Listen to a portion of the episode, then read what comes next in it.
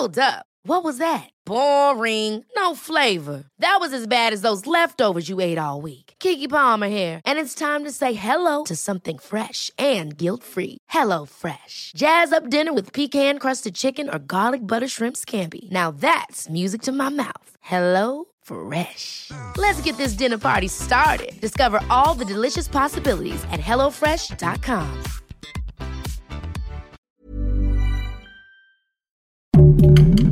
Heraldo Podcast, un lugar para tus oídos. ¿Te gustaría apoyar a las víctimas del terremoto en Turquía? Aquí te contamos cómo puedes hacerlo. Esto es Primera Plana de El Heraldo de México.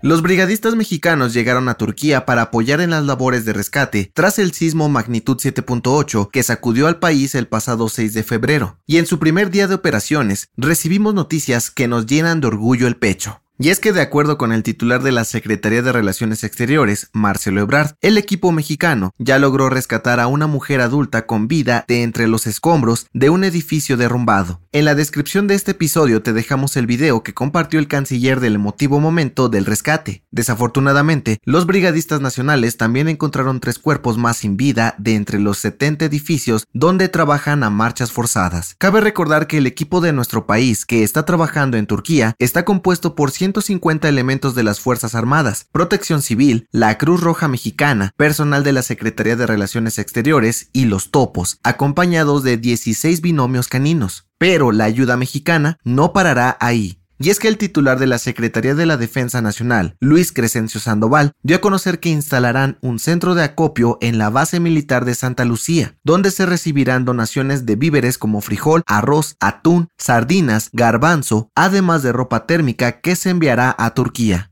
Según las autoridades locales, hasta el momento suman más de 21.000 muertos y cerca de 72.000 heridos, por lo que ya es considerada como la peor tragedia en la región en las últimas décadas. Por ahora, los cuerpos de emergencia siguen trabajando a marchas forzadas para buscar sobrevivientes y sacar la mayor cantidad de cuerpos de víctimas mortales de entre los escombros. Te mantendremos informados sobre esto en este podcast y en nuestra página web www.heraldodemexico.com.mx. Gracias por escucharnos. Si te gusta Primera Plana y quieres seguir bien informado, síguenos en Spotify para no perderte de las noticias más importantes.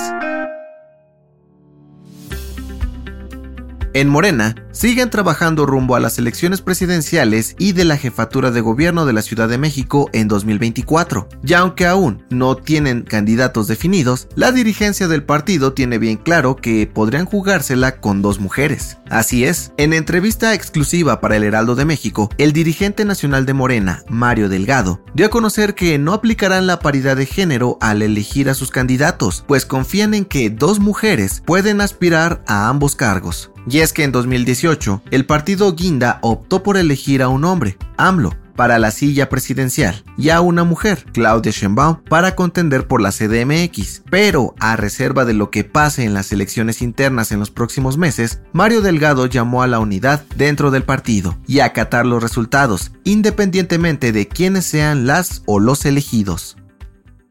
En otras noticias, ¡ouch! Mi cartera. La inflación no da tregua. Y de acuerdo con el INEGI, se ubicó en 7.91% durante enero del 2023. Algunos de los productos que más subieron de precio fueron el huevo, plátano, cigarros y gasolina de bajo octanaje. En noticias internacionales, el gobierno de Chile declaró un toque de queda en los municipios que han sido afectados por la ola de incendios que atraviesa el país. El presidente Gabriel Boric dijo que la medida es necesaria para garantizar la seguridad de los ciudadanos y facilitar los trabajos de brigadistas y bomberos. Y en los deportes, humo blanco. Este jueves, Diego Coca dejó de ser director técnico de los Tigres para ser presentado como nuevo entrenador de la selección mexicana en las próximas horas. ¿Cómo crees que le vaya al tri con él?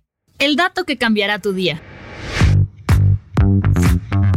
Por fin, llegó uno de los fines de semana más esperados por millones de personas en el mundo. Este domingo se juega el Super Bowl 57 entre los jefes de Kansas City y las Águilas de Filadelfia. ¿Ya sabes qué vas a comer para verlo? De acuerdo con la Asociación de Comida y Bebidas de Estados Unidos, las alitas de pollo son el platillo más consumido cada Super Domingo. Para este año, se espera que se vendan cerca de 1.4 millones tan solo en el país vecino. Sin embargo, la comida más popular a nivel mundial para ver el Super Bowl son las pizzas y el guacamole. Y es que unas 35 millones de toneladas del oro verde mexicano llega a países como España, Reino Unido y los Países Bajos, especialmente para este fin de semana. ¿Qué no puede faltar en tu mesa este domingo? La recomendación. ¿Qué sería de la vida si no tuviéramos amigos para aliviarnos nuestro día a día? Esto es exactamente lo que hacen José Madero y Andreas Osberg en su podcast Dos Nombres Comunes, en donde platican sobre sus experiencias, temas de actualidad y demás cosas de la vida, sin pelos en la lengua, desde la perspectiva de una estrella de rock y un empresario padre de familia.